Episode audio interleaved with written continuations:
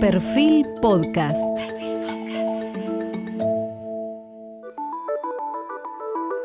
Periodismo puro.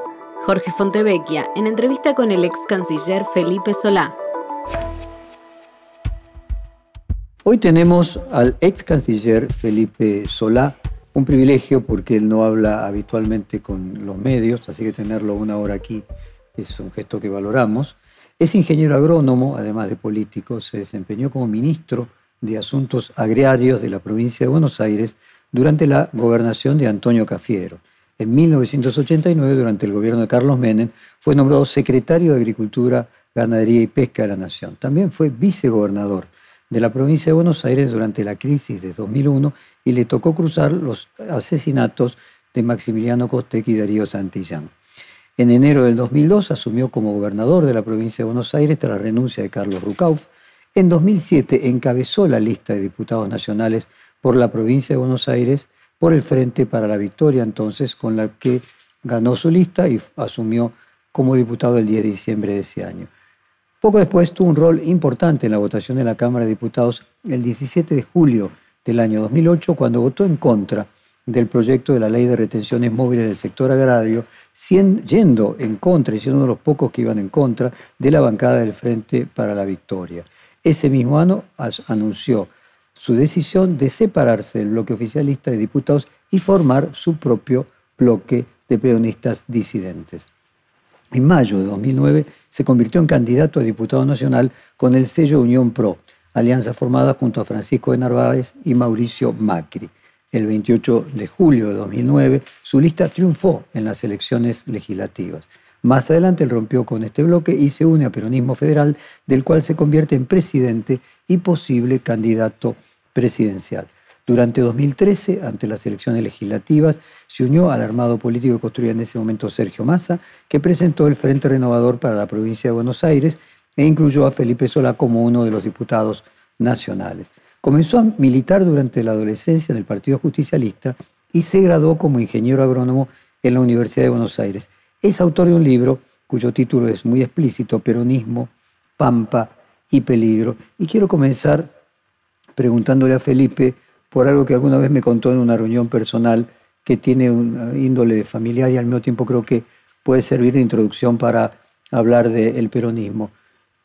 Te escuché una vez contar que tu mamá al final de sus días no tenía buena voz y eh, uno de esas últimas veces te llamó para decirte algo al oído. ¿Qué fue lo que te dijo al oído? Eh, se dio cuenta que no podía decirme muchas cosas. Había que acercar mucho la oreja a su boca para oírla. Estaba en cama. Y ella quiso hacer una síntesis de lo que me quería decir. Tenía 99 años. Y lo que me dijo fue Viva Perón. Bueno, supongo que la madre de uno a los 92 años... 99, ¿no? 99, pero supongo que la madre de uno a los 99 años lo llama, tiene dificultades para hablar y lo que le dices eso es un gesto, un legado que a uno lo marca para toda la vida. Sí. Eh, en el 55 yo tenía 5 años y, y mi familia era antiperonista, muy antiperonista.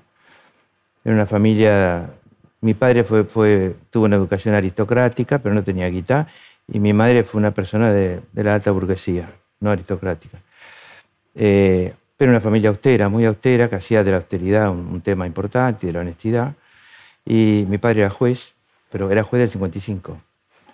Eh, y se retiró cuando llegó Cámpora. Yo fui desde el año 68, que tenía 18 años, simpatizante del peronismo, y me empecé a meter y a meter. Este, con mucha vocación de, estar cerca del poder y, de, cerca de la información y, con mucha vocación de averiguar cómo eran los hombres del poder, los hombres y las mujeres, en ese momento eran más hombres. Eh, mi madre fue cambiando, ya cuando los fusilamientos del 56 se alejó, no recuerdo si votó a Frondizi, pero sí recuerdo su, conmoción con el asesinato de Che Guevara. Este, era una persona muy intelectual, muy lectora. Era una persona creyente toda su vida. No era una católica ferviente, era una creyente segura que, basaba su, creencia en, la creencia en la trascendencia y el misterio religiosa, ¿no? Este, que tuvo experiencias místicas, me consta, fuertes, de felicidad, tiempos de felicidad, siendo madre de seis hijos, esposa y y era fue una persona excepcional que influyó muchísimo en los seis, en nosotros seis. Tanto influyó que cuando se murió era muy viejita, pero había sido muy lúcida hasta el final, como que sentimos que de algún lado nos prohibía, nos prohibía el llanto, el luto, o tener, tener, tener este, piedad de nosotros mismos, ¿no? que muchas veces es Para que esa señora aristocrática, eh, en un hogar antiperonista, eh, te dijera a los 99 años, viva Perón, eh, ¿era una, una reconciliación con el hijo? No, no, nos habíamos reconciliado casi enseguida. Estuvo Digo, con la ideología del hijo. A los 22 años yo, yo fui secretario privado del vicecanciller de, de Cámpora, Jorge Vázquez. este, ella estaba orgullosa, estaba contenta de eso, este, sufrió tremendamente. ¿Pero qué quiso decir con Viva Perón como eh, casi, podríamos decir, frase póstuma. Para mí lo que quiso decir es, nunca te olvides. A vos. ¿A mí? Quiso decir a vos. Haga lo que hagas, nunca te, sos un político, haga lo que hagas, nunca te olvides de los muchachos. Nunca te olvides del pueblo. De lo que el peronismo llama el pueblo, que es en realidad trabajadores y pobres, ¿no? ¿Y qué es ser peronista? ¿Cómo lo podrías explicar? En primer lugar es admitir que es mucho más importante tener una mirada nacional que una cultura general. No sobra una cultura general, es bueno tenerla, pero suele hacer olvidar, suele hacernos creer que somos parte de un todo, cuando en realidad tenemos problemas argentinos, este, dramas, dramas nuestros, dramas cercanos, no resueltos todavía, este, que algunos quisieron resolver, que algunos pudieron llegar a resolver en un momento en la historia. Conocer nuestra historia, pensar desde la Argentina, admirar que estar en este lugar, en este país, eh, apreciar que el sol nace y se pone en cualquier lugar y que no hace falta estar en un lugar conocido, europeo, este, rico, ostentoso, ni para ser feliz, ni para apreciar la dimensión del hombre, ni para apreciar la cultura, ni para discutir ideas, ni para ser feliz, ni para, desarrollar una familia. Eh, ser peronista es también pensar que si, si me estoy equivocando, debo seguir el instinto popular. Eso es muy discutible porque el instinto popular se puede expresar de una manera u otra, pero respetar cómo se expresa es muy importante. Yo puedo seguir siendo peronista perdiendo, pero teniendo respeto por, por las circunstancias que llevaron al triunfo del otro. Una vez Carlos Corach, en una entrevista me dijo que si Perón resucitase, se sorprendería de la longevidad que tuvo el partido político que él creó. Sí. Eh, ¿Y cómo, cómo sigue ese partido? ¿Cómo te imaginas eh, dentro de 50 años? ¿Imaginas que seguiría? ¿Se convertiría en algo así como el Partido Republicano, Demócrata, Laborista en Inglaterra? ¿O crees que tiene eh, problemas de desmembramiento? Perón concebía una organización que él llamaba la comunidad organizada, que algunos creían que era, corporativa y fascistoide, y en realidad era una búsqueda de armonía, una búsqueda de lo que, lo que más necesitamos cotidianamente en nuestras vidas, que es armonía, pero una búsqueda masiva, global, agregada, política. Eh, o sea que yo no concibo el peronismo como un futuro partido, aunque partido puede ser también la gente que piensa de una manera, puede interpretarse de esa manera el partido, ¿no? Este, yo creo que hay que mantener la identidad y ser muy, muy realista respecto de los cambios enormes que se producen cada vez más aceleradamente y cómo influyen en las ideas antiguas, no en la doctrina, porque la doctrina es una forma de mirar el mundo basada en lo espiritual y lo moral. Espiritual y moral, más bien moral esas diez, las diez verdades peronistas son morales. Este, no son consejos políticos, que también tiene Perón. Son este, morales. La doctrina no debe cambiar. Ninguna doctrina importante debe cambiar. Tampoco cambia el cristianismo, ¿no es cierto? Lo que sí debe cambiar son las formas políticas, la forma de acercarse al otro, la forma de ver la realidad, la forma de entender al otro, la, búsqueda de mayor empatía. Y en ese sentido, la armonía, el que todo es superior a las partes, eh, la eclecticidad que siempre tuvo intrínseca el peronismo con peronistas son todos, eh, ¿cómo se desarrolla en ese contexto las tensiones entre la vicepresidenta, el presidente y los distintos sectores que conforman el Frente de Todos? Las frases que podríamos llamar, entre comillas, ganadoras del peronismo, como peronistas somos todos, el peronismo es el pueblo, el pueblo es peronista y, es muy cómoda como frase porque cualquier discusión que, uno tenía en esa época, antes del triunfo Alfonsín sobre todo, con cualquiera uno estaba del lado del pueblo y el otro no, automáticamente. Uno tenía una legitimidad comprada, es decir, por haber dicho que era peronista, nada más. Y Alfonsín nos enseñó que había que ganar, que había que ganarse el pueblo. Este, son frases de, un peronismo triunfante. Muy vigente y muy triunfante. Por lo tanto, no son buenas consejeras esas frases. Son frases para recordar con, cariño y con el humor extraordinario de Perón, de cuando decía peronistas son todos unos a favor y otros en contra.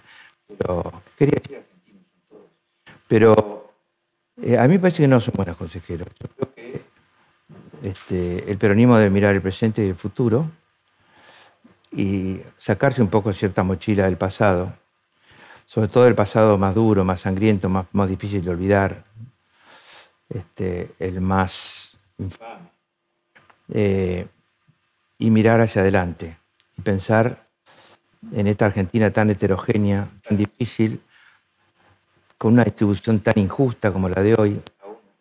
Incluso se ha agudizado la distribución más injusta entre, incluso ahora hay una división cada vez mayor entre trabajadores que que, pueden este, perdurar o prosperar y, los que no pueden, los que no llegan. Y, los dos trabajan. Ahora, eh, en ese ganarse al, pueblo, eh, hay una tensión casualmente dentro del Frente de Todos, la vicepresidenta diciendo de que no se estaban cumpliendo eh, las promesas por las cuales fue electo, o sea que sería a no ganarse al pueblo, a perderse al pueblo hay diferencias entre la manera de ganarse eh, al pueblo. ¿Vos crees que esas diferencias ponen en riesgo eh, el futuro del, peronismo eh, o la unidad del peronismo, si eso es importante o no? No, creo que la, unidad del peronismo no. Lo que sí, porque en el momento electoral uno no puede elegir, uno opta, siempre. La idea que voy a elegir a fulano, no, voy a optar entre A o B. Si de un lado está Macri, siempre voy a optar del otro lado. Por ejemplo, sea el unido pero aquel que tiene más chance de ganar y que se opone al neoliberalismo, a, la cultura del egoísmo, a, la falsa modernidad que yo, que yo veo. Ahora, eh, hay algo que, que me parece que, que está influyendo mucho, que es, ¿qué le pasó a este gobierno? Este gobierno, esta, no quisiera que fuera el título, en algunas cosas parece el segundo gobierno de Macri. Por mal gobierno, no. Por las condiciones que le dejó Macri. ¿No es cierto? Es como, como que lo que dejó Macri pasó a ser más importante todavía por su negatividad frente a la, búsqueda de cumplir con sus objetivos de, este gobierno. Sus objetivos se alejaron mucho más cuando en realidad se hizo presente muy fuerte. Obviamente, la pandemia es un dato que dará que escribir, se va a escribir sobre ese año y medio, mucho, estoy seguro, sobre el impacto psicológico, sobre lo que se llamó la, este, el agotamiento emocional de los argentinos. Esa es la palabra que definieron los psicólogos para decir cómo estaba muchísima gente sabiéndolo o sin saberlo después de la pandemia, ¿no? Este, amén del impacto económico. Entonces, entre la pandemia y, la herencia de Macri, este gobierno de golpe se vio muy lejos de aquellas cosas que había prometido.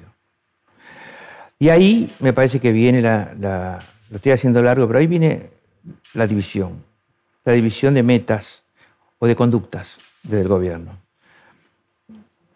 Cristina quiere que más allá de lo que cierta prudencia aconsejaría, se vuelva sobre qué se le prometió a la gente y está muy lejos de haberse cumplido. Y el presidente, como todo presidente, está más obligado a ser más prudente, pero cree que frente al, pueblo que los votó, que es obviamente la parte más pobre del país, la mitad más pobre del país, por decirlo rápidamente, en líneas generales, eh, las razones objetivas, es decir, la deuda y sobre todo la pandemia y la deuda justifican este, una, falta de acción. Bueno, lo que está en, duda, en juego es, da estas condiciones no puedo hacer aquello, da estas condiciones lo tenéis que hacer doblemente fuerte. Esas serían las dos posiciones. La primera es la de Alberto, la segunda es la de Cristina. Eh, Entonces es, si la realidad te cambia para un lado, no pierdas el objetivo. Vos defendiste la renuncia de Máximo Kirchner a la jefatura del bloque del Frente de Todos eh, de la Cámara de Diputados. Hoy, en retrospectiva, con, con la posibilidad que da verlo en retrospectiva, ¿seguís pensando igual? Sí, porque es una apreciación personal, no personal mía, sobre la persona de él. Es política la apreciación, pero sobre la persona de él. Y es, ¿qué debe hacer un político cuando sabe que, que, no tiene convicción para defender un proyecto de ley? Y es el único que no puede dejar de hablar ese día, el día que se vote el jefe del bloque.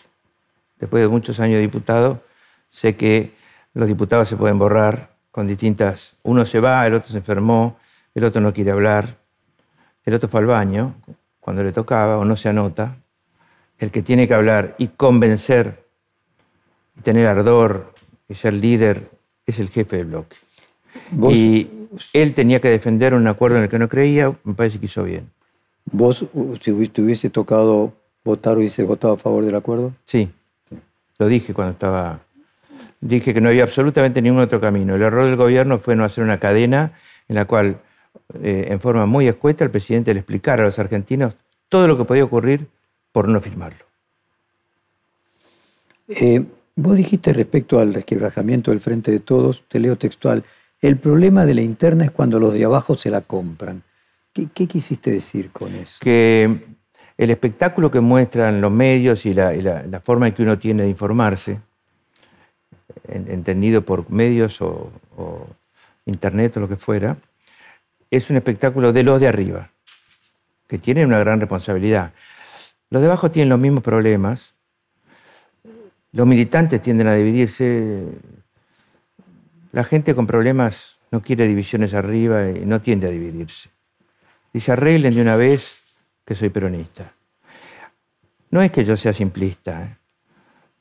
pero digo que hay una, cuando está tan mal el país como está hoy, hay una necesidad de pragmatismo en ese sentido que tenía Perón, ¿no? Hay una frase de Perón que dice, he tenido que abrazar a tantos que quería pegarles una patada en el traste. Gente que iba a Madrid a fotografiarse con él. Y él lejos no podía elegir, más bien tenía que recibir a todos. Bueno, hay que, hay que pensar en ese Perón alejado de la patria, prohibido, denostado y su actitud. Ese condicionamiento de la pandemia, yo recuerdo que Melconian lo llamó San Pandemia, porque decía que si no hubiera existido la pandemia, las condiciones económicas eh, podían haber permitido que el gobierno de Alberto Fernández hiciera un gobierno económico de mucho crecimiento. Eh, pero digo, esas condiciones que impuso la pandemia, la deuda que había que renegociar, los condicionamientos eh, que encuentra Alberto Fernández, hacen imposible o muy difícil un acuerdo dentro del Frente de Todos, porque en realidad lo que una parte pide es de imposible eh, concreción, es decir, casualmente por la pandemia misma no hay posibilidad de realizar las promesas electorales. No, no hacen imposible, porque eh, Vienen las elecciones, en junio del año que viene, dentro de un año vamos a estar, no sé si yo, pero vamos a estar eh, todos metidos en cómo encaramos la elección, el cierre de listas es en junio, estamos en mayo, mayo va a ser un mes, ya abril, marzo, van a ser meses agitados, y va a haber una tendencia a la unidad seguro frente a lo que aparece del otro lado. Así que no hacen imposible hacen que hoy parezca muy difícil, pero como dicen los mexicanos, a la mera mera. Pues llegado el momento se juntan. Sí. Eh, el- la economía. No sé si Alberto o Cristina, nos juntamos alrededor de un candidato, que no sé quién puede ser. Eh, la cuestión económica. O si no, las paso y las aceptamos. Sí, sí, y finalmente el que gane, todos los demás se juntan alrededor de eso. Absolutamente. Eh, el hecho de que haya estas disidencias explícitas afectan la economía, es decir, hacen más difícil las posibilidades de ganar del frente de todos porque empeoran la economía, o vos crees que no afectan a la economía? No, sí la afectan. Este, hay, sectores muy concentrados en la economía argentina que mm, no lo pueden decir y nadie lo dice, pero tienen un mercado cautivo. Le llamo un mercado cautivo a esas cosas que todos los argentinos tenemos que comprar. Comida, este, vajilla, este, equipamiento para el hogar, este, la ropa para la ropa escolar, este, ese mercado es cautivo. Eso se compra, se compra. De ese consumo no se puede bajar. Es inelástico, como se dice Es en economía. inelástico. Y inelástico a los precios. Muy llega un momento que es inelástico. Se puede dejar de comer carne, pero hay que comer. Este, y hay una. Cuando vemos el tema de los alimentos, lo unimos a la circunstancia de su acentuación en, en- en la en- el crecimiento de, los- de sus precios en el conurbano, o en los conurbanos del país. Este, no son tantos los nombres. Hay que empezar a dejar de hablar de la inflación para hablar de los que, los que suben los precios, que son personas de carne y hueso. Eh, en tiempos de no muy alta demanda. Es decir, eh, ¿cómo afecta entonces? Era tu pregunta. Afecta creando una inestabilidad política que hace que los vivos remarquen mucho más rápido, remarquen más fuerte mientras los demás discuten. Dijiste, yo creo que Se llegado, más seguros de pasar desapercibidos. llegado el momento, el peronismo se une detrás de un candidato o, a- o en las paso por, a través de ese mecanismo de resolución del que gane. Eh, ¿Cómo imaginas que podría ser eh, un candidato de unión o cómo podrían ser esas eh, pasos? Que no están tan lejos, como vos contaste, en marzo ya vamos a estar colocando candidatos y si siempre queda la alternativa que la mayoría de las provincias están adelantando las elecciones y te queda la posibilidad que incluso por la provincia de Buenos Aires pueda llegar a analizar esa alternativa. Entonces en marzo te venga a enero o a diciembre. Por lo menos la provincia de Buenos Aires porque ella tiene una incidencia nacional muy grande. Si hoy tuvieras que arriesgar un pronóstico, ¿crees que se va a resolver por paso más que por un acuerdo de un candidato único? Sí. Eh, creo que hay mayor. pro- la probabilidad de que sea por paso son mayores que sea por un candidato único. Este, porque veo mucha heterogeneidad. Y creo que el peronismo no supo aprovechar en el año pasado esa heterogeneidad que además. en las pasos que se aprovechó en la provincia de Buenos heterogeneidad Aires. en el pueblo que, que se da pasado. además con mucho mayor medida en las legislativas. Y entonces este, fue, fue absolutamente Fue una mala estrategia no tener paso. peor que una mala estrategia, una pésima costumbre. Y en ese sentido, y esto vale también para la coalición opositora en la discusión de cómo conformar eh, esas fórmulas, vos tenés a los gobernadores quejándose de que los candidatos últimamente vienen siendo todos porteños o bonaerenses, y un reclamo de mirar el país desde fuera del ombligo de la ciudad de Buenos Aires y sus alrededores. Por otro lado, tenés al propio presidente, por otro lado, tenés el sector cercano a la vicepresidenta y la cámpora.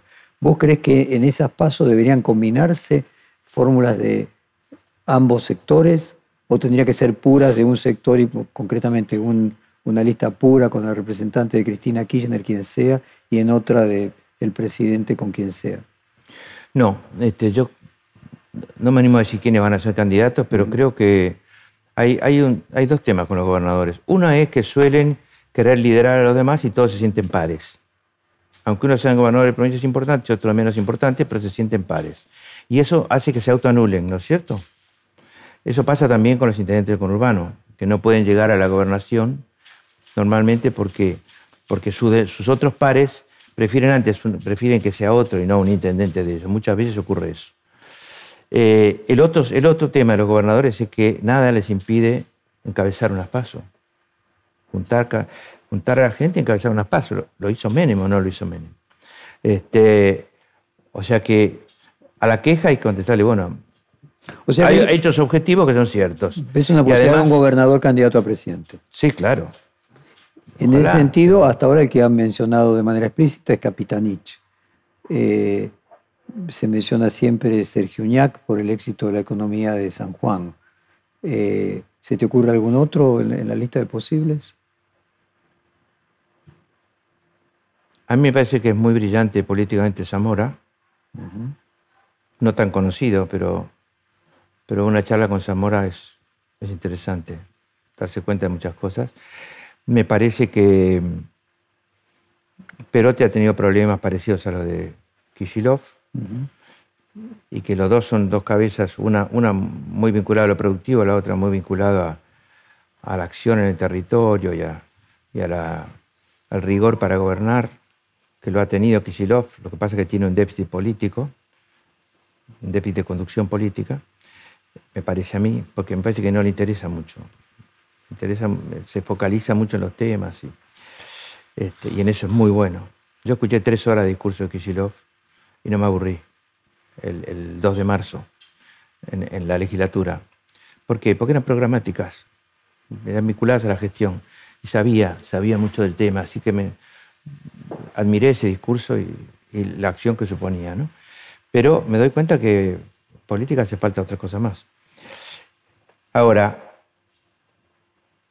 a ver, que se, anime, que, se anime un gobernador, mm. Que se anime como se animó Menem. Lo pongo de ejemplo porque empezó mucho antes y empezó a caminar y caminar y caminar y caminar y fue pragmático hasta el extremo de preferir sacarse una foto con dos vedettes que eran superiores en altura a él en una playa, ¿te acordás? Susana y, Moria creo que eran, este, para estar en la tapa de una revista, es decir, supo que tenía que hacerse conocido, este, supo vivir cada etapa como debía vivirse. Bueno, que se salga de lo político y se pase a la gente. fíjate esto, pueden ser reelectos tanto Capitanich. Por ejemplo, un gobernador quiere ir a. Eh, Capitanich quiere ir a Santiago. Se lo comenta, pero no, anda por Santiago con su gobernador, anda con la gente. Trata de estar con la gente. El, gobernador de Santiago quiere ser presidente y va al Chaco. No se busque, no busque sacarse fotos con Capitanich y el presidente de la Cámara de Diputados, por decir algo. Que vaya directamente donde están los problemas de, del Chaco, que son problemas de Argentina. Y así sucesivamente. Que los políticos no busquen, no busquen políticos, que busquen votantes. Que busquen, vayan a. ¿Por qué durante toda la campaña electoral del año pasado, que, que aburrió a la gente por televisión, cansó, que parecía, como dije, un circo paralelo, nadie habló de inflación. Nunca hubo una propuesta sobre la inflación, como si fuera, bueno, de ese tema no se habla como si fuera el atardecer o las Andes o, el Río de la Plata, es decir, parte del paisaje argentino. No, era el problema número uno, manifestado de diversas formas por la gente, pero el número uno. Ahora recién se lo ve cuando se agrava. Felipe, en ese sentido, eh, pues, te entiendo bien, vos lo decís que Kisilov tendría que presentarse lo más lógico en la reelección en la provincia de Buenos Aires. No, no, no. no y Perotti en la de Santa Fe. No, no, no voy a dar Porque esa es una de las diferencias, ¿no? O sea, hoy los gobernadores pueden ser reelectos. Antes no todos podían ser reelectos. De hecho, la mayoría no podían ser reelectos. Así es. No voy a dar ningún consejo sobre qué tiene que hacer, cada uno sabrá. Lo que digo es que eh, no hay que quejarse si uno no está dispuesto a enfrentarlo. Está claro. Eh, el futuro de la cámpora. En una entrevista como esta, Miguel Ángel Pichetto dijo la cámpora, cuando pasen los años, se acerquen cada vez más a posiciones de gobierno y tengan más años, se van a convertir en socialdemócratas y se van a, a convertir en algo, a fusionar con, con, el peronismo. Más allá de la definición de socialdemócrata y peronista, ¿vos crees que hay un tema de edad y que la cámpora con los años y el ejercicio del poder finalmente va a terminar siendo parte de la estructura peronista o va a ser continuar siendo una estructura singular? Primero depende de ellos. Segundo también depende de la capacidad de renovación juvenil que tengan, ¿no es cierto? Si es, si es, si es una estructura burocrática que, va creciendo en edad, bueno, Este, si Como la famosa si gerontocracia. sovietizan, la gerontocracia Claro, de la- de si sovietizan, eso lo hablé con Máximo. La única vez que pude tener una charla que hace unos dos meses. Este, y le dije si quería ser el jefe de una vanguardia o quería ser el jefe de una organización cuyo mayor mérito estaba en la propia organización, en la capacidad de organizar cuando no hay capacidad de organizar en general. Como un fin en y no un medio. Exactamente. Y también le dije que no tuviera mochila. Que no tuviera la mochila de los 70 e incluso la mochila de su padre, que fue tan importante. Que esos mandatos, el mandato de aquellos que entregaron su vida, el mandato de... Vos sabés mi posición frente a derechos humanos y frente al, activo que tiene la Argentina en, haber jugado a los comandantes, en haber, quebrado la ley de audiencia de vida y punto final, etcétera, el mérito de, Alfonsín y el mérito de Kirchner. Este, no tengo ninguna duda respecto de, que el pueblo no debe olvidar y que la memoria eh, se, basa en, en- en traer la verdad y hacer justicia. De eso no tengo ninguna duda. Pero no puede ser un condicionante para hacer política. Es un, es un elemento moral para, para encarar los derechos humanos. Ahora, no el condicionante para que un tipo como Máximo eh, deje de ser el jefe de una organización para ser además un hombre de Estado. Es decir, un tipo que sorprende. Un tipo que tiene pensamiento lateral, sorprende, puede hacerlo Máximo. Por eso fui y se lo dije. Es decir, habla con el, con el considerado enemigo, habla con el considerado adversario, se preocupa por, por problemas como el petróleo o, la, este, o la- la las producciones regionales este, o el medio ambiente este, o, o las exportaciones argentinas. Vamos a hablar de tu provincia entonces, eh, que conoces como pocos. Como contaba en la introducción, ministro de eh, Cafiero, vicegobernador, gobernador, eh, diputado varias veces eh, representando la provincia de Buenos Aires. Y antes un, un, un bonaerense muy enamorado de su provincia. Además, Eh, Antes de, eso, antes de ser un, conocido. ¿qué imaginás que pasa con los candidatos bonaerenses? Ahí tenemos a Sergio Massa, eh, que nunca quiso ser gobernador, a Randazzo, que nunca quiso ser gobernador. ¿Hay algo alrededor de la provincia de Buenos Aires en que te marcan generalmente los intendentes de que nunca los que son gobernadores son verdaderamente bonaerenses y no surgen de la ciudad de Buenos Aires? Bueno, no sería el caso de Randazzo Sergio Massa, por ejemplo, ¿no? Este, Exacto, pero no quieren ser Randazzo go- de Chivilcoy, Sergio Massa nació en San Martín, se crió ahí y después pasó a Tigre. Pero este, Pero ellos casualmente son los que no quieren ser gobernadores. mientras tengamos una, una- la fragilidad económica de la Argentina, la, la provincia de Buenos Aires va a ser siempre muy dependiente de las decisiones económicas nacionales y del estado de la economía en la nación. ¿Por qué? Porque la provincia de Buenos Aires es la provincia más diversificada económicamente. Entonces, si se afecta a la construcción, se afecta a la provincia de Buenos Aires. Si se afecta al agro, se afecta a la provincia de Buenos Aires. Si se afecta a la ganadería, también. Si se afecta a la industria, cualquier industria, están todas en la provincia de Buenos Aires. La automotriz, la plástica, la siderúrgica. Este, eh, si se afecta este, la obra pública, la provincia de Buenos Aires debe ser la que más sufre. Es decir, que esa diversificación y, la, la- y al tener la participación más baja por habitante del país, la convierte en una provincia bastante dependiente del devenir nacional. O sea que quien puede ser gobernador de la provincia de Buenos Aires puede ser presidente. Y ya que está entonces, seamos presidentes. Nos estamos metiendo en razonamiento de dos tipos que no están acá, pero eh, yo creo que tanto Randazzo como Massa dentro de 6, 7 meses van a tener una actitud realista, hacia un lado o hacia el otro. No comen vidrio ninguno de los dos. Son muy hábiles y muy inteligentes, cada uno con sus particularidades, los conozco bien. ¿Y Scioli? Eh, La idea que se habla de que Scioli podría volver y tratar de ser candidato y de terciar en la paso del año próximo. Scioli también. Scioli también, pero Scioli va a tener que tener un, un gabinete muy superior al que tuvo en la provincia de Buenos Aires. ¿eh? No fue un buen gabinete, con algunas excepciones, ¿no? Algunas excepciones.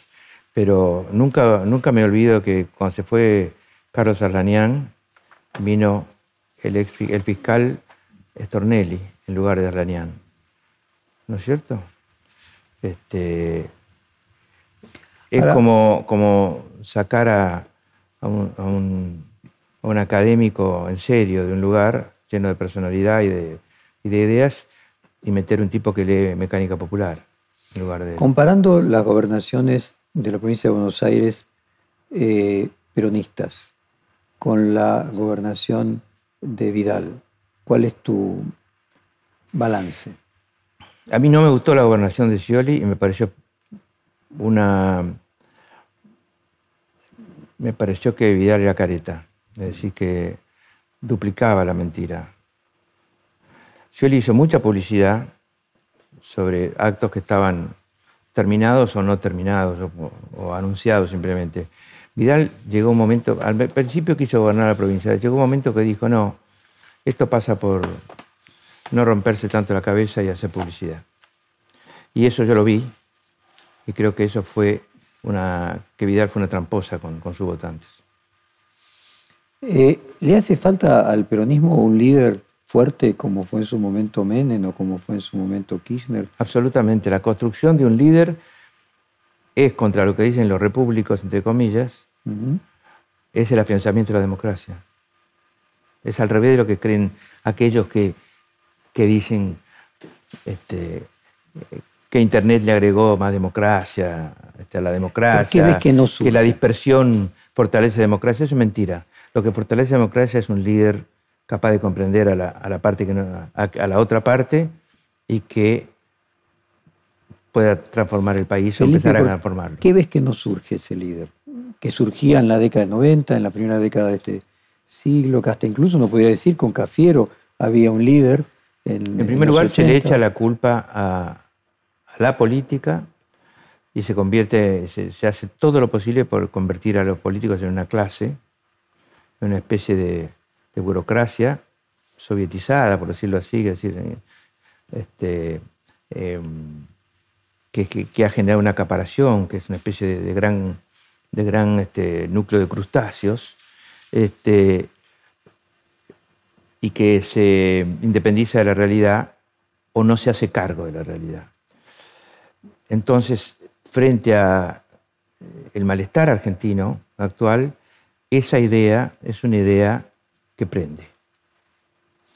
Que prende y que pesa. Yo tengo 71 años y desde los 37 hasta los 71 este, estuve en primera fila a mí me pesa también lo que pasa en la Argentina de hoy, porque yo pasé por distintas responsabilidades. Está bien, son parciales, puedo explicarlas, etcétera, pero me pesa generacionalmente también. Entonces, eh, yo creo que no surge un líder porque, porque se anula la política, y la política tiene muchos agresores, muchos, muchos este, detractores. detractores y muy pocos defensores. Te iba a interrumpir para decir, vos, por ahí. vos en uno de tus libros hablaste del desencanto de la sociedad con la clase eh, política y a vos te tocó cruzar el que se vayan todos. O sea, vos tenés una experiencia... Eh, Final de 2001.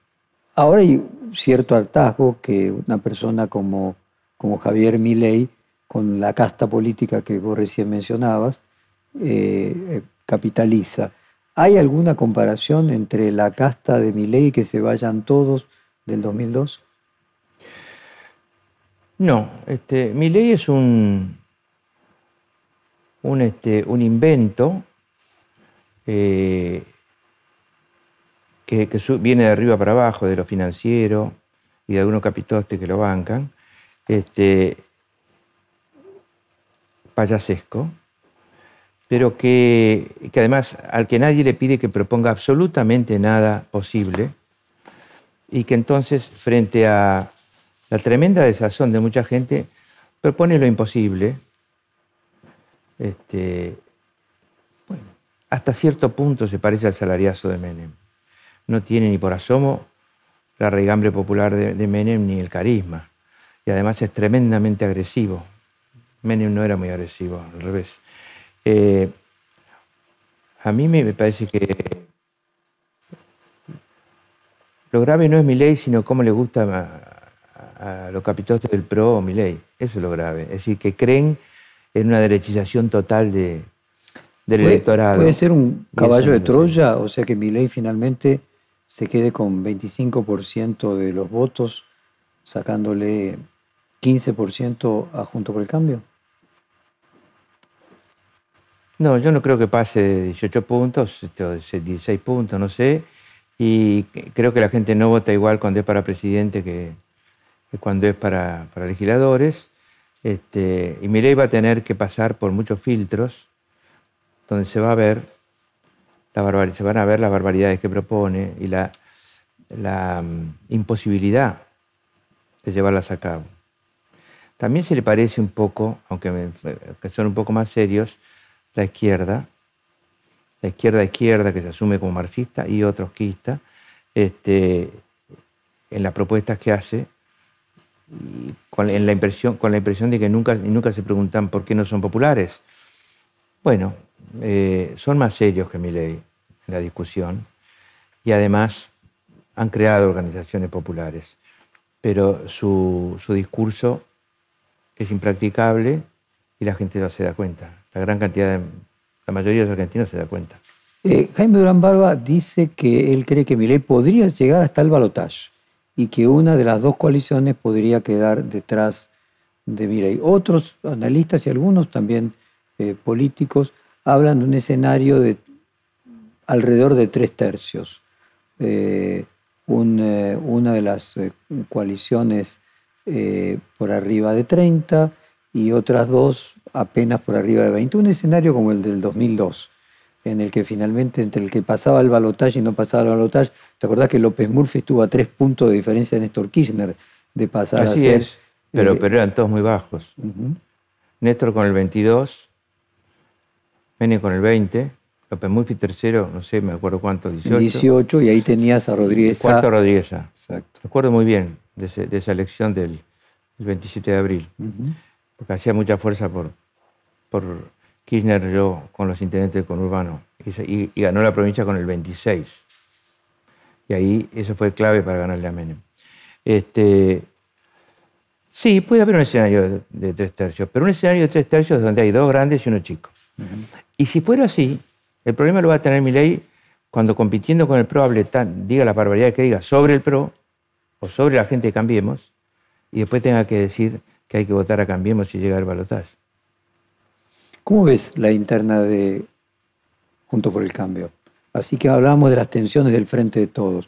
Vos de hecho tenés cierto conocimiento eh, concreto de ello porque tuviste una alianza en su momento que mencionábamos aquí eh, cuando fue con, con, Francisco de Narváez.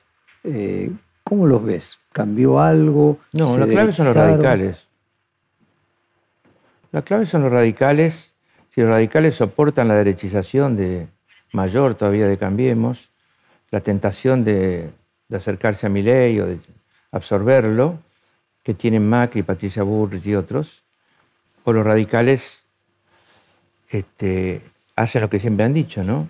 Es decir, este, se rompen pero, no se doblan. Vamos a ver si tiene espina dorsal o no. Hasta ahora fueron socios de un endeudamiento que no está en la doctrina radical para nada, por ejemplo, con tal de, estar en el poder. Y bancaron todo. Ahora empieza a haber una reacción que yo creo que puede ser importante. Este, a mí me parece que hay, una, interna que está mucho más oculta, este, que puede enmascararse porque se sienten más cerca del triunfo. El triunfo tapa problemas de etapa interna, después aparecen. Este, el, éxito, el éxito, decís vos. Es un... Y lo que es más fuerte, como diría Andrés Gide, la esperanza del éxito. Aquello de que los instantes previos a un momento feliz son más felices que la propia felicidad, que el momento feliz. Bueno, yo creo que eso lo vivimos en 19 nosotros. Este, yo creo que hay mucha, mucha división que está enmascarada ahí adentro. Y que nosotros, en cambio, estamos en, la situación más difícil, teniendo que gobernar con, este, con logros no, no, conseguidos. Sí, sí está consiguiéndose el crecimiento, hemos fallado en la comunicación, se crece, hemos fallado en la distribución del ingreso. Este, hay que ver en qué, en, qué no hemos fallado, en el PBI no hemos fallado, En el manejo de la, crisis este, sanitaria no me animo a opinar todavía. Sí creo que lo más importante en política es la construcción de un liderazgo y de una organización. Lo más importante en un país es la construcción de riqueza. Y la interrupción de la, construcción, de la, construcción de riqueza es muy, muy grave, muy seria. Hay que saber que cuando uno interrumpe este, la construcción de riqueza se pone en una situación muy complicada y en la Argentina hay una tendencia en, la grave crisis a que se destruya no un poco, sino todo. se destruyen los saberes, se destruyen las empresas, se, destruyen, se destruye una generación de trabajadores que después no puede conseguir trabajo, se destruye la credibilidad, la esperanza. No podemos seguir haciendo que sea tan fácil la destrucción en la Argentina y tan difícil la construcción. Vos decías que no creías que mi ley pudiese alcanzar el 20%, que si hubiera tres tercios habría un tercio bien más chico.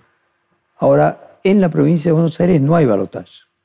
No. Entonces, un ley de 15 puntos o de 20 puntos podría ser letal para Juntos por el Cambio porque podría ganar el peronismo con 33% de los votos, por ejemplo? Podría ocurrir. Podría ocurrir que se ganara así. Podría ocurrir, yo creo que el peronismo es muy fuerte en la provincia de Buenos Aires este, y podría ocurrir. Eh, no lo descarto. Ahora, ¿quién sería el candidato? ¿Milei o un señor que Milei dice voten a... Sería un señor que dice Milei que voten a y que te dicen que la, si no desdoblas la boleta presidencial ese señor, tendría, el señor tendría menos votos que su patrón. Sí. Y Ponele 20% Milei a nivel nacional, 15 en la provincia. No, no llega a 15. Con otro no. No soy de hacer pronósticos, pero... En ese sentido, eh, ¿crees que eh, Cristina Kirchner tendría que ser candidata a senadora por la provincia de Buenos Aires para empujar la boleta en la provincia de Buenos Aires, tendría que ser candidata a presidente. ¿Cuál te parece que sería el mejor rol de la hoy vicepresidenta? Necesito más tiempo para decirte eso porque me pone inmediatamente en un lado que, que no quiero estar en el sentido de que no quiero perder una cierta independencia para opinar. Yo creo que Cristina Kirchner es una persona, digamos, con, en el campo dirían con más fundamento, así decían, ¿no? Este, que la mayoría de los políticos de la Argentina, casi todos. Al mismo tiempo creo que es una, política, una, una persona que ha sido presidente muchos años y que se le asuman a eso los años de presidente de Kirchner. Este, y que la gente todavía no sabe si es muy dogmática o muy pragmática y que ella usa, pasa de, un lugar al otro con bastante facilidad. Eh, eso la convierte en una persona muy atractiva políticamente. Ahora, Cristina Kirchner cruzada por el realismo, por el realismo de las encuestas, por el realismo de lo que pase el año que viene o cuando, cuando, cuando empecemos a movernos todos. Esa sería la, respuesta. Eh, no el fanatismo porque sea Cristina Kirchner, sino Cristina Kirchner con su dotación de, factores importantes cruzado por la realidad argentina, ¿no? la, realidad de la, opinión de la gente. Ahora, si uno para a dos personas por la calle California, que se va a llamar José Luis Cabezas, este, está bien, muy bien. No recuerda la impunidad del poder.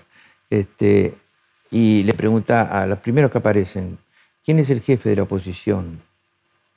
Yo pienso que, lo más posible es que dijeran Macri.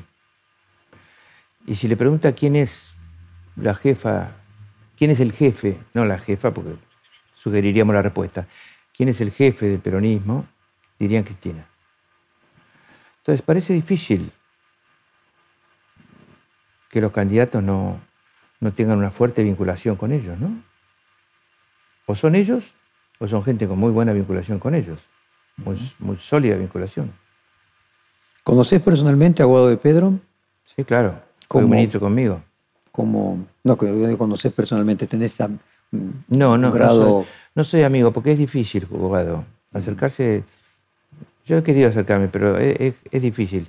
Este, creo que es muy inteligente, perpicaz y muy frío. Cuando digo frío, frío para la política, ¿no? No estoy hablando de su personalidad íntima. Este, y creo que tiene una historia muy fuerte. Una historia cruzada no solamente por, su este, nacimiento en medio de la tragedia, sino también por su dificultad para, para comunicarse y que eso da una idea de alguien que tiene capacidad de superación. ¿no? Eh, eso, lo hace interesante. De, otro, punto de vista, pienso que eh, su cargo de ministro de Interior lo hizo pasar de un dogmatismo muy fuerte a una actitud más política. ¿Te imaginas como plausible eh, una fórmula en la que eh, Guado sea candidato a vicepresidente con Alberto Fernández candidato a presidente como elemento de unión entre la vicepresidenta y el presidente? Hoy por hoy yo no lo veo a Alberto Fernández como un candidato atractivo. Me puedo equivocar mañana, pero hoy no lo veo. ¿Y lo ves como posible candidato aguado con un gobernador, por ejemplo, electo por, por Cristina? No lo descartaría.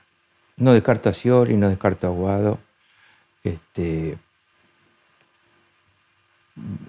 no descarto a, ni a Massa ni a Randazo. Ahora, y algún otro que pueda andar por ahí. Pero eso significa interna, es decir, significa ir a paso. Ah, cuando vos decís no lo veo Alberto candidato, decís no lo ves candidato en las paso o no lo ves. No lo veo candidato en las paso. Ni siquiera. No, no, creo que. No que, vaya a las paso y pueda perder con otro candidato del frente de todos. No, yo no lo veo. Después aparece en un encuestador y te dice. Ese ver, vos tenés una experiencia de muchos años de la gestión pública. Ese ver incluye también algo que no solamente es del orden de lo que te demanda la sociedad, sino de lo propio que la persona puede estar, no tener el fuego necesario para querer pagar el precio que significa repetir? No, a mí me parece que no es tanto el, fuego ni la convicción personal, sino los resultados concretos. Las posibilidades. No, y los resultados de su gobierno. Hay una frase que dice que el deseo desaparece tan pronto como cuando se hace imposible. Que para desear hace falta algún grado de posibilidad, mínimo, pero que sea posible. Si es imposible, no se desea. Bueno, hay gente que se cruza una mirada con alguien y se enamora para siempre y después no, se puede, no se puede convencer de que no va. Pero bueno, cree que, cree que sí. Cree que sí. Cree que sí. Este, hay gente que se enamora del uno a uno y muere abrazado al, al salvavidas del uno a uno, como caballo. este, el, principal éxito. Se muere más de éxito. Se muere más de éxito. Que de fracaso. Se enamora uno del éxito y, se adhiere al éxito. Pues hay un tema de la valentía en el fracaso. Hay personas que en el fracaso se potencian, sacan algo del orden de la voluntad nistiano. Por eso te preguntaba si vos ves que Alberto Fernández en su naturaleza no está ese apetito de poder que tenía Néstor Kirchner, que tenía Churchill decía, en el conflicto, resolución, es decir, en la guerra, resolución, digámoslo. En la derrota, desafío. Y en el triunfo, magnanimidad. Labaña, que fue ministro también con, Alberto Fernández, dice que Alberto Fernández fue siempre una persona más de relaciones públicas que ejecutiva y de toma de decisiones. Eh, tu propia opinión, ¿es una persona que le cuesta tomar decisiones, que le cuesta tomar riesgos? Es una persona desconfiada, es una persona que tabica mucho de él hacia abajo la información. Yo soy totalmente partidario de lo contrario, de recrear abajo de uno, entre los ministros, una suerte de, fuerte base de apoyo y, para, y compartir información con ellos. Este, y es una persona este, que parece dudar, a lo mejor duda menos y lo que hace es esconder su, decisión.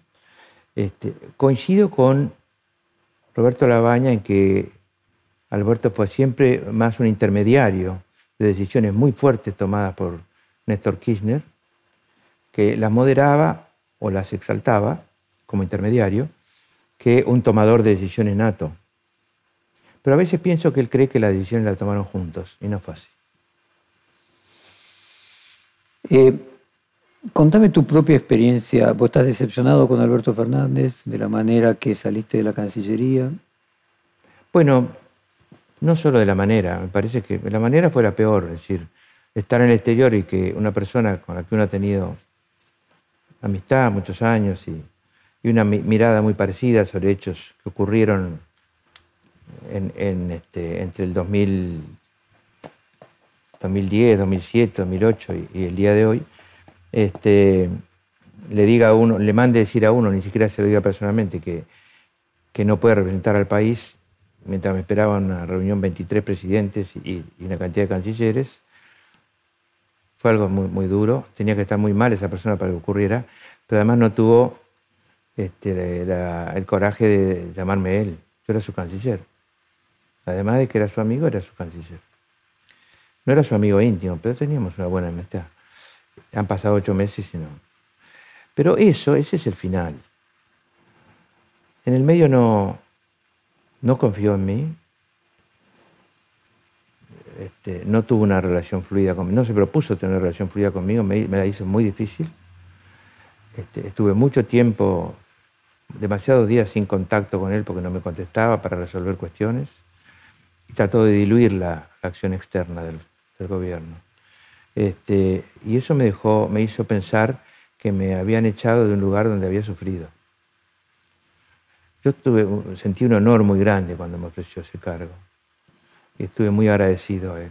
Estoy seguro que yo cometí errores en, la relación personal, estoy seguro, solo que uno, trata de no verlos o no los ve, y que si le preguntaran a él lo diría también.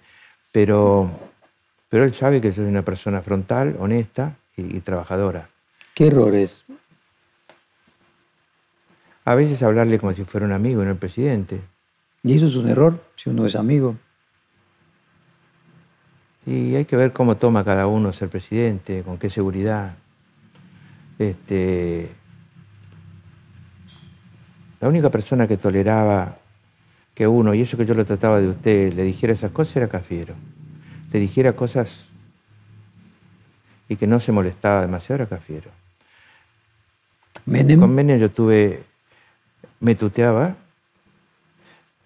Yo, yo de entrada me sentí cómodo tuteándolo era más joven que Cafiero, este, era del 30, también Cafiero del 22, bueno, ahí estaba la diferencia. Y eh, Menem discutía con uno, se bancaba algunas cosas.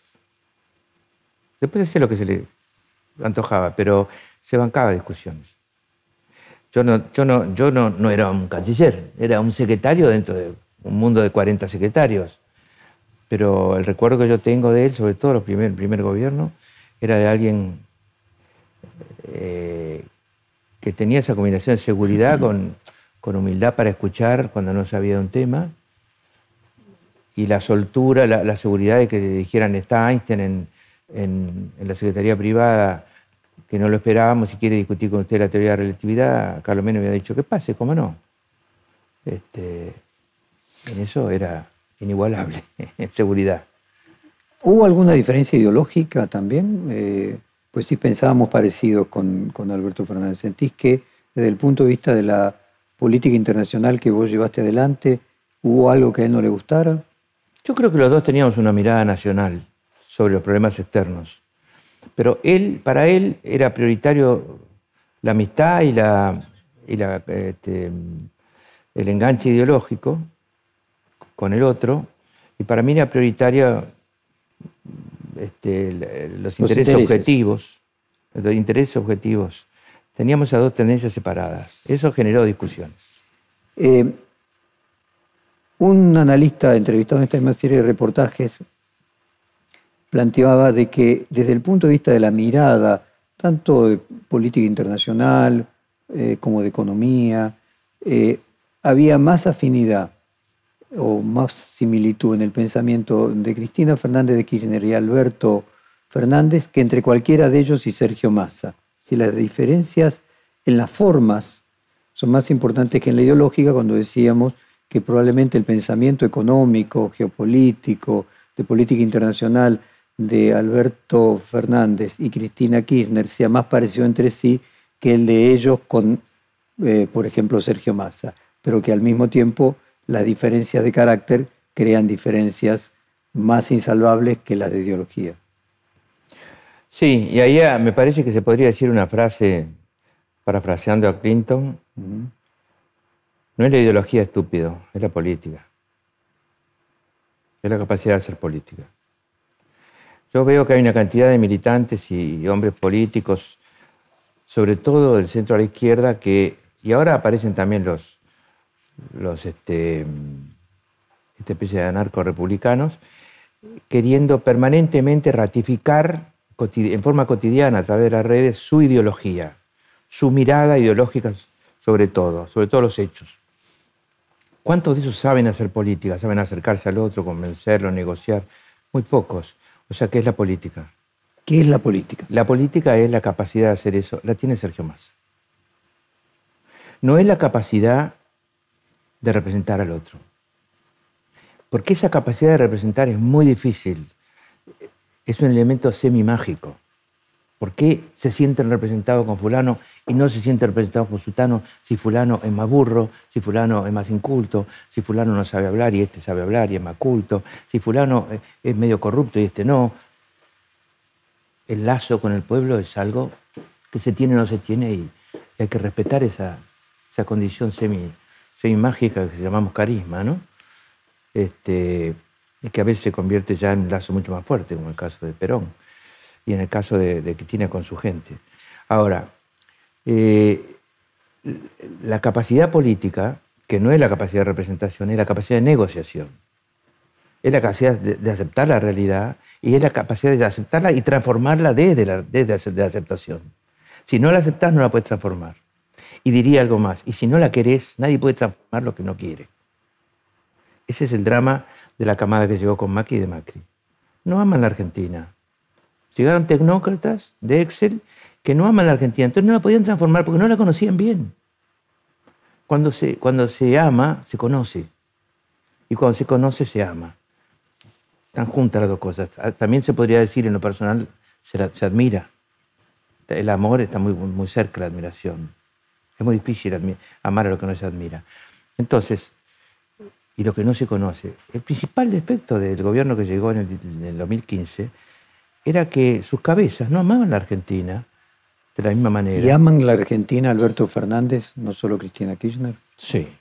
Pues, ¿Cómo voy a decir que no? Sí. Vos estuviste dando una conferencia en el Instituto Patria en el mes de abril. Así es. ¿Eso indica que hubo un acercamiento entre vos y Cristina, un acercamiento mayor que el que había en otra época? Hubo un interés mío en, al estar totalmente fuera de las posibilidades del gobierno, porque el gobierno no quiere y porque yo tampoco quiero, entonces somos dos. Este, me acerqué en todo lo posible a los ministros amigos, otros me, ignoraron por miedo a que, el presidente se enterara, esa, la gente de poco carácter este, se pone así. Pero hubo otros que son amigos de Fierro, como Tayano, como el, Chivo Rossi, ¿no es cierto? O como Filmus, este, para citar tres que son de Fierro y no quiero olvidarme de nadie más, pero hay muchos por ahí. Este, y entonces yo dije, bueno, voy a tirar lazos con el kirchnerismo. ¿Por qué? Y bueno, porque la necesidad mía, después de 34 años de hacer política, este, es grande. Ah, me dice, estás buscándote un puesto. No me estoy buscando ningún puesto. Estoy buscando influir, estoy buscando discutir, estoy buscando vivir. No mencionaste a Sanini. Y entonces no, no mencioné a Zanini, pero Zanini para mí fue un descubrimiento hace unos años. Descubrí un tipo amplio, afectivo, inteligente, brillante, humilde, lleno de condiciones y corajudo. También hermético cuando hace falta. Hay un Zanini que debe venir en sus épocas de militancia dura, hermético, que yo respeto. Yo no soy un amigo personal de él, pero le tengo mucho cariño y encontré un tipo muy distinto a lo que parece de lejos. ¿Y él fue el que te acercó a Cristina Kirchner en mayor proporción? No, no, a mí me acercó eh, una protesta que le hice a Juan Grabois, por quien tengo cariño y admiración, más allá de, errores o lo que fuera, me parece que, que es una persona muy valiosa, muy honesta, muy, muy corajuda, muy necesaria. Eh, y sé, que tengo entendido que grabó y transmitió ese malestar mío por la cerrazón del kirchnerismo, y a partir de ahí me vino una respuesta de Parrilli, y entonces fui al patio a dar una charla inaugural de un curso, en el cual no, se no hubo una persona que me preguntara sobre la situación del gobierno o de la interna, lo cual evidencia un respeto muy grande. Habría unos 200 entre los que estaban por Zoom y los que estaban en forma presencial. En pleno lío de la interna no me preguntaron nada, 9 de abril.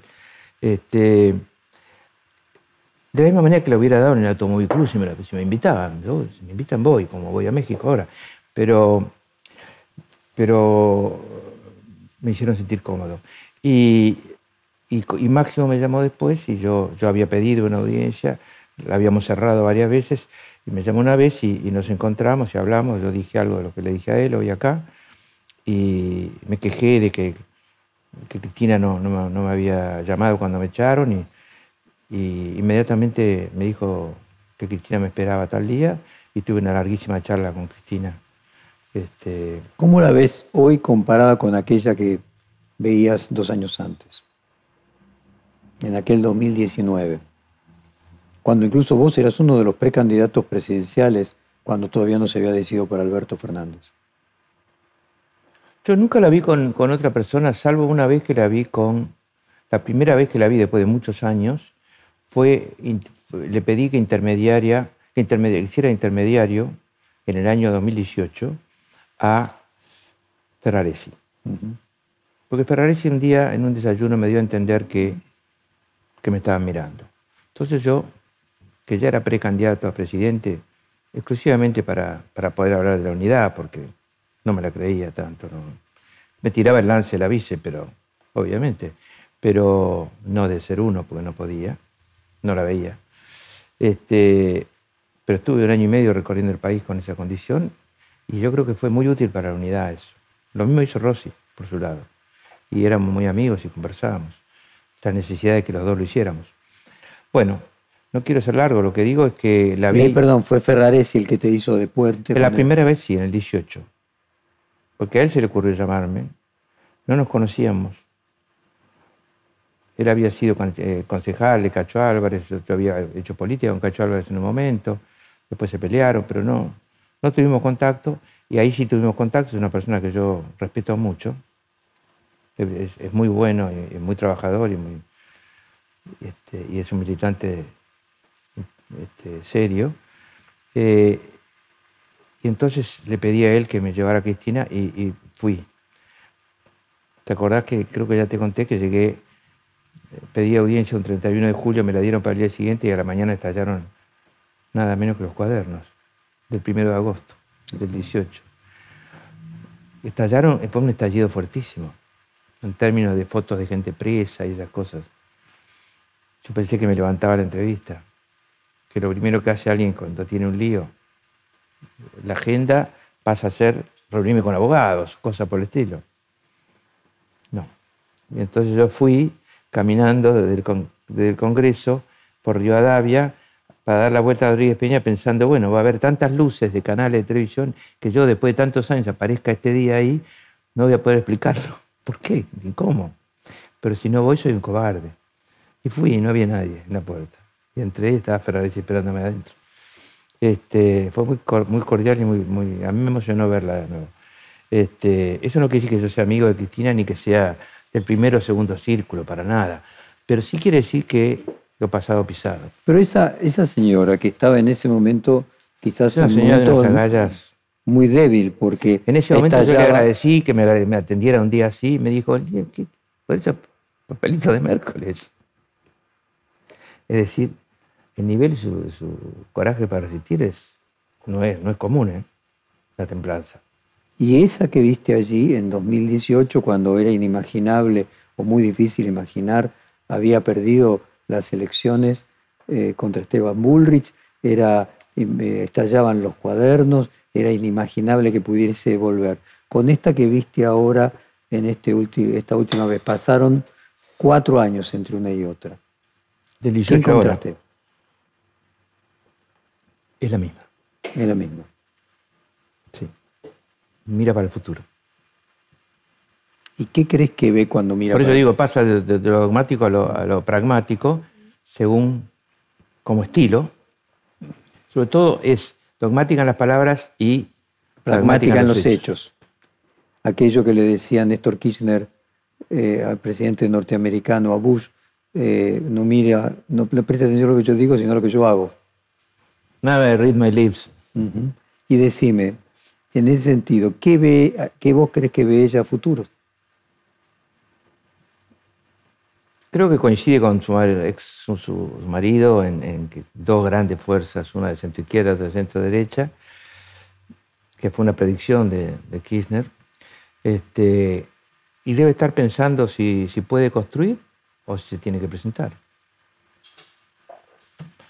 Este, Si puede construir eh, Si puede construir- discípulos, uno o más candidatos, pero que fortalezcan la, la total, la- lo total, lo global, este, es decir, el- el- que le den valor agregado al, al espacio, o si no, o si va ella, que supongo que debe estar cansada.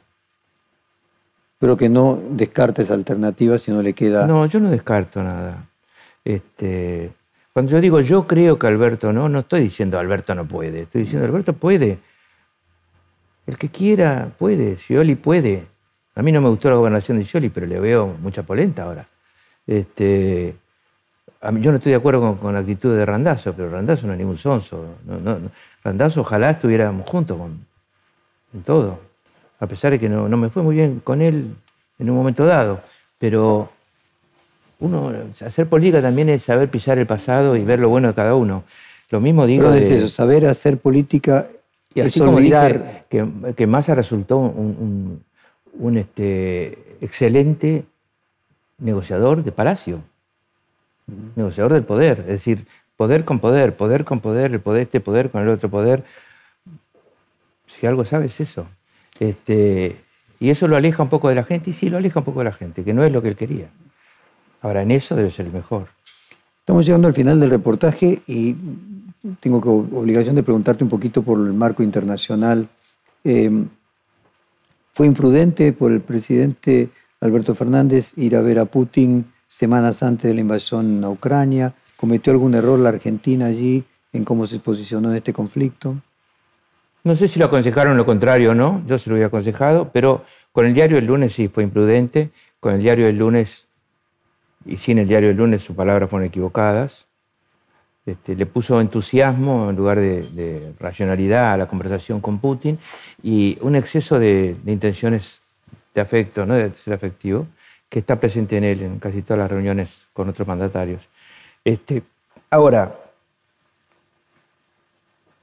en ese momento, Putin estaba en el centro de la mirada y todavía no había atacado, atacó el 24 de febrero, esto fue anterior. Este, pero estaba siendo muy visto y los servicios americanos, los servicios europeos, etcétera, de inteligencia, hacían decir a sus jefes, a los, a los presidentes, es inminente el ataque, es inminente el ataque. Tan es así que yo pensé, quieren que ataque. Por ahí no va a atacar. Pero evidentemente tenían, tenían razón. Este, ¿Vos le hubieras aconsejado que no viaje sabiendo... que no lo viera Putin en ese momento. ¿no? Vos le hubieras aconsejado que no fuera. No, estoy seguro de eso. Por supuesto es contrapacto, pero estoy seguro. Este, y seguramente no me hubiera dado pelota. Y hubiera tenido que viajar con él. Pero ya fue. Este, hoy lo, después- que, lo que creo es que pasan cosas que no, que no queremos ver. ¿no? La impresión que da es, es dos, dos gigantes en decadencia tirándose trompadas en un, mismo, en un lugar que es Ucrania. Uno, al que no le importa que se destroce Ucrania porque manda armas, armas, armas, que es Occidente, pero Occidente dirigido por Estados Unidos, porque la Unión Europea ha cedido a Washington el control de la OTAN. Entonces, Ucrania va a ser como Siria o como Irak, el lugar donde se pelean los demás. Lo que ir a hacer popó a la casa de otro, ¿no? Decía una canción de Serrat, en otras palabras. Este, pero si vos pensás, Rusia y Estados Unidos son el 7% de la población mundial. El 7% de la población mundial están generando un caos y, una modificación, por supuesto que negativa para los que menos tienen en el mundo, para los migrantes, para los pobres de toda pobreza, para los laburantes, para los que tienen que comer, una modificación que puede provocar hambrunas, el 7% de la población.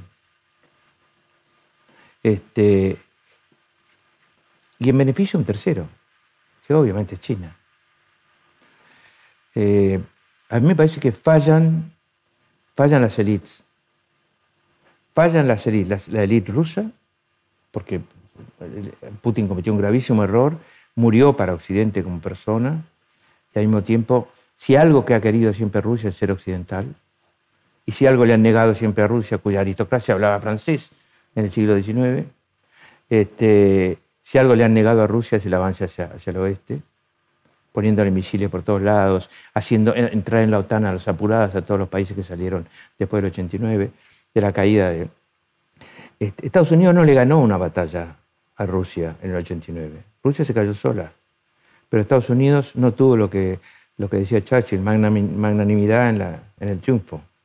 Fue el, rey del estallido de la, de la este, de la caída del muro de, Berlín. la globalización, de la globalización que empieza con la caída del muro y con el, cambio tecnológico fenomenal en las comunicaciones liderado por Estados Unidos. Este, no ganó una batalla, pero a Rusia le aplicó siempre las jinetas. Rusia no estaba en la mesa chica de las grandes decisiones del mundo. Esto me lo dijo hace muchos años Fernando Enrique Cardoso. Me dijo, no está sentado Putin, y si alguien sabe dónde quiere ir es Putin. Las dos cosas me dijo, cuando era expresidente ya. Y pensé, por algo lo dice Cardoso, que era una autoridad para decirlo. Están cometiendo un grave error. Me lo dijo hace 8 o 10 años. Reflexión final. Será el reportaje con eh, tu experiencia en Cancillería. Además, había sido secretario de un canciller muchos años antes.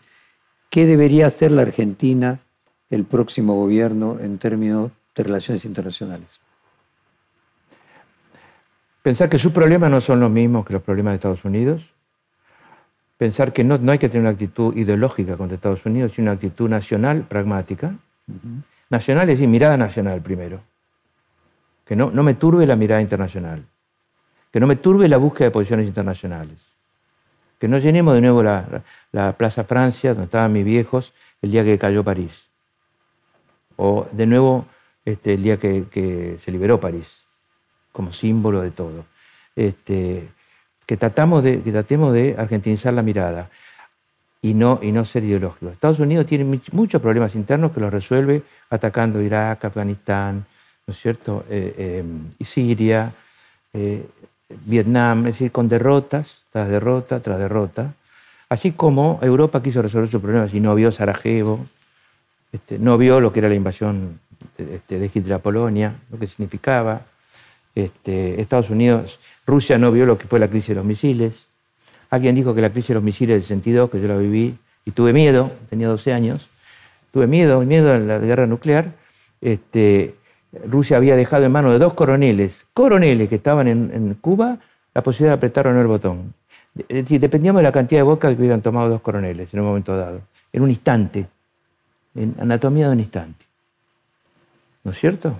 Hasta que Khrushchev dice, le ordena a, la flota rusa dar la vuelta ante la, firmeza de Kennedy, que también jugó a matar, morir.